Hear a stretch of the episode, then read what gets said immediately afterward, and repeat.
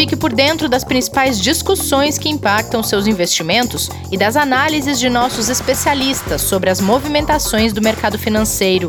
Falando nisso, nosso encontro é toda manhã, logo após a abertura do mercado. Entre nos canais oficiais do Itaú Personalité e envie suas dúvidas sobre recomendação de investimentos.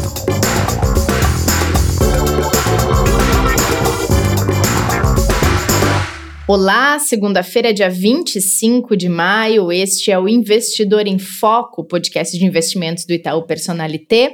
Semana começando, movimentações na economia e muita coisa para tratar no episódio de hoje. Comigo aqui, Kleber Zanqueta, bom dia, tudo bem contigo? Bom dia, Rê, tudo bem e você? Tudo bem. Hoje é aquele nosso episódio de abertura de semana mais pocket, né, Kleber? Que a gente não tem convidado, mas a gente tem muito assunto para tratar em alguns minutos. Tem, tem bastante coisa para falar, até pelo fechamento da semana, que foi muito agitada, né? Sim. E a gente já abre aí repleto de feriados aqui e lá fora é, mas com muita coisa para acontecer ao longo dos próximos dias, sim. Bom, a semana começa com grandes expectativas do mercado em torno destes testes com a vacina, que pode ser a resposta que o mundo inteiro espera a essa pandemia de coronavírus. Como é que está começando a semana nos mercados por causa disso e de outros assuntos e essa, esse fechamento que você mencionou, bem movimentado? A gente já tinha avisado na sexta-feira para o investidor ficar atento, porque o final do dia ia ser turbulento, né, Kleber? Foi, e foi exatamente no final do dia. A gente teve a Bolsa, o Ibovespa, fechando com menos 1% na, na sexta-feira. A Bolsa fecha às 17 horas. Aí ela fica das 17 às 18 operando o mercado futuro, só os índices futuros, uhum. tanto do Ibovespa quanto do dólar. Tá? E ele estava caindo também 1%. Às 17 horas, quando foi divulgado né, o, o vídeo que era guardado pelo mercado, a, a receptividade disso para os investidores foi positiva, dado que não trouxe nada que pudesse piorar a situação que já, já a gente já tinha né, ambientalizada no mercado.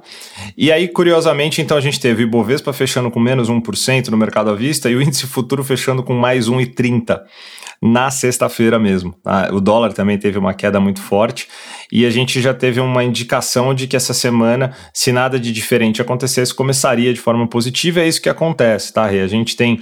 É, primeiro na Europa, como você falou, né, os investidores já abriram o dia apostando tanto na evolução do medicamento chinês quanto dos americanos e outros testes que estão acontecendo na Europa, possam surgir de maneira mais rápida e acelerar o processo né, de ou tanto de vacina ou de medicamentos que possam combater a Covid-19 e com isso diminuir a necessidade de prazo das quarentenas e dos isolamentos que a gente tem ao redor do mundo, que também já vem acontecendo de maneira mais progressiva ali na Europa e um pouco já nos Estados Unidos.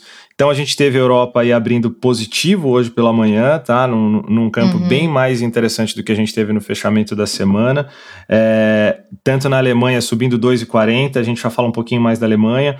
O Eurostock subindo 1,84. Os índices futuros nos Estados Unidos, eles estão operando apesar do feriado. As bolsas nos Estados Unidos hoje não abrem, mas eles estão operando acima de 1%. E aqui no Brasil, a gente vem seguindo aí na mesma atuada, com o índice futuro aqui operando a 0,95, o índice à vista abriu aí também em alta agora pela manhã. Então, assim, abriu em alta muito forte, né, em 3%, mais de 3% aqui. Por quê? Porque ele fechou negativo na sexta, então ele tem uma diferença muito grande do índice futuro, mas o dia é muito positivo aí, com Petro, bancos, Vale, todos os papéis de siderurgia também subindo muito forte nessa manhã. Bom, já que você puxou a Alemanha, é, o PIB alemão encolheu 2,2% no primeiro trimestre desse ano por causa dos impactos da pandemia e o país entrou em recessão, né? É, é o pior resultado desde 2009, né, no, no uhum. trimestre da economia alemã. O índice já era esperado, o número já era esperado. A, a Alemanha, dentre os principais países da Europa, é, que tem ali mais de 180 mil casos de Covid, é, a cada 100 mil habitantes foi o que menos teve é, índice de vítimas fatais. A, Alemanha ela se demonstrou muito hábil, principalmente porque eles têm um, um, um, contingente muito grande no sistema de saúde deles, tanto em número de UTIs, leitos, respiradores, eles conseguiram atender muito mais pacientes de maneira muito mais rápida e o impacto né, em vítimas fatais foi muito menor na Alemanha. Com isso, eles vêm retomando a atividade também de forma gradual, mas um pouco mais rápida. Então, apesar do número ruim que já era esperado, as perspectivas são positivas, por isso que a gente vê o índice alemão subindo até de maneira forte aí para essa segunda-feira, mesmo com um dado negativo aí do primeiro tri no PIB. Uhum. E ontem os Estados Unidos decidiram impedir a entrada de pessoas não residentes que tenham passado pelo Brasil como uma forma de proteção da população. E o presidente Donald Trump anunciou que vai doar respiradores também ao Brasil. Essas medidas, Kleber, na avaliação de vocês que estão acompanhando o cenário, elas antecedem algum risco econômico na relação entre o Brasil e Estados Unidos? Falar de impacto agora na relação econômica entre os dois países é, é um pouco precipitado, né? A medida, ela realmente tá. ligado à, à, saúde pública nos Estados Unidos, eles estão fazendo isso com vários outros países, não só com o Brasil, né? Mas o Brasil, obviamente, é, depois a gente vai falar um pouquinho mais, agora está com um número de casos realmente muito avançado, chamando muito atenção e numa crescente muito forte. Então, natural que seja, que seja feito algumas restrições para proteção de um país que agora já está numa, num outro momento, né? No momento de recuperação, ele não quer que seja de novo reativado né, o crescimento de novos casos é, nos Estados Unidos, assim como a Europa também não quer. Então, é, economicamente, para nós, o, o, o, negativo é que a gente pode ter mais tempo ainda a percorrer para conseguir alcançar é, o momento em que Estados Unidos e Europa já estão esses bloqueios impedem com que a gente fique ainda mais próximo comercialmente se a gente pudesse fazer algum tipo de, de, de acordo ou de encontro, uhum. sejam eles corporativos. É, o impacto direto nas relações não me parece que, pelo menos não foi discutido que nada vai acontecer, mas sem dúvida que pelo período em que a gente não conseguir se relacionar diretamente com eles, é, vai de forma direta atingir a economia aqui, mas isso já está dado, né? Isso já é esperado, Sim. não agrava mais a situação situação o fato dessa restrição. O que chama atenção é que a gente realmente está sendo, vamos colocar entre aspas, né, é, vistos com muito cuidado pelo mundo inteiro, dado o tamanho do problema que a gente enfrenta aqui.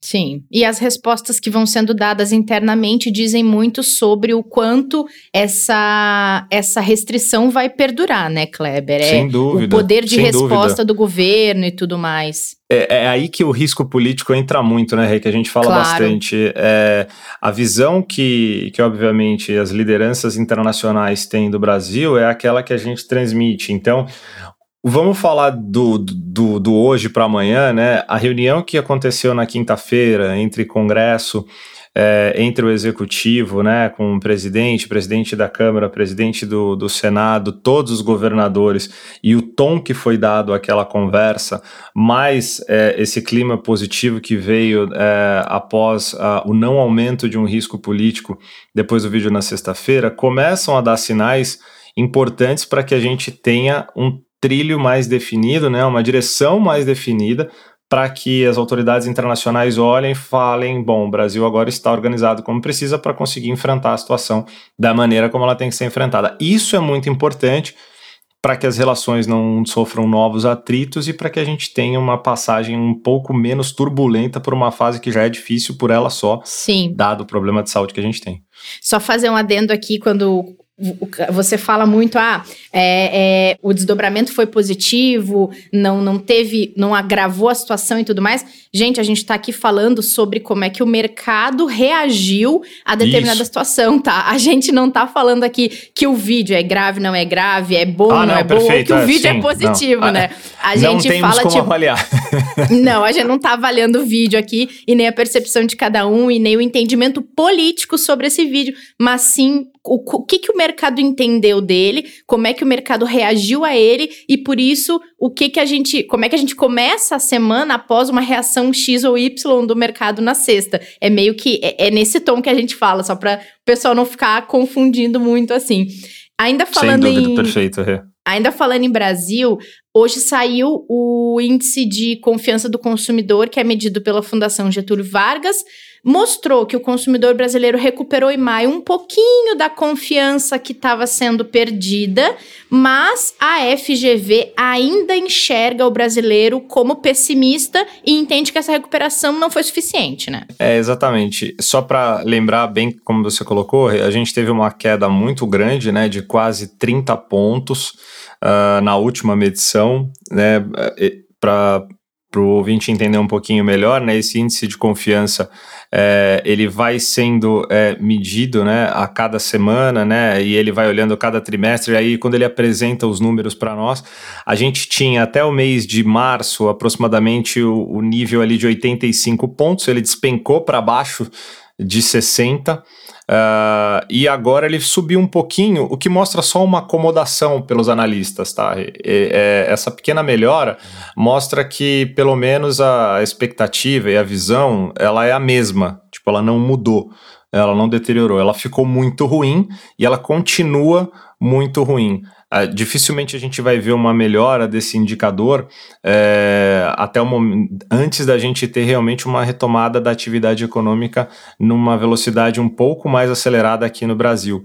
Né? Então o consumidor ele vem realmente é, com muita preocupação e reduzindo ao máximo né, o que ele pode em termos de necessidade de consumo para garantir ali o seu pequeno caixa ou se não controlar melhor a sua renda, porque ele não sabe por quanto tempo ele vai precisar ainda fazer esse tipo de gerenciamento. Então é, realmente essa melhora ela nada mais é do que uma acomodação. A gente deve ter agora uma curva bem de lado, como a gente fala, né, sem grandes variações até que a gente tenha uma retomada. Pelo menos, o, o, vamos olhar o lado positivo, como a gente sempre tenta olhar, né? É, uhum. Sem dúvida nenhuma. O fato de não ter piorado já é bom. Né? O fato dele Sim. ter se acomodado faz com que, pelo menos, é, as pessoas aqui avaliadas, pesquisadas, enxergam que on, para onde a gente foi, a gente não deve piorar mais do que a gente está.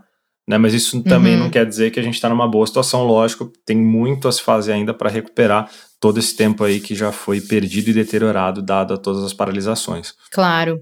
Pois é, Ainda nessa linha, a América Latina é considerada hoje o novo epicentro da pandemia e o Brasil está no centro disso tudo. São mais de 363 mil casos, uh, do 22 mil 666 pessoas mortas pela Covid-19.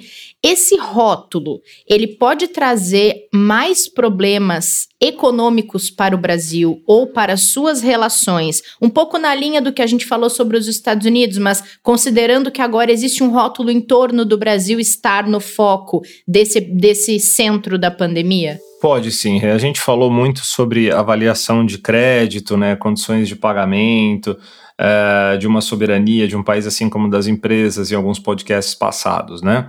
E nos últimos dias, né, outra agência de rating, né, a Standard Poor's, ela fez uma avaliação da América Latina, de todos os países, e ela fez uma revisão realmente muito criteriosa, mudando perspectiva de diversos deles, inclusive do Brasil, tá?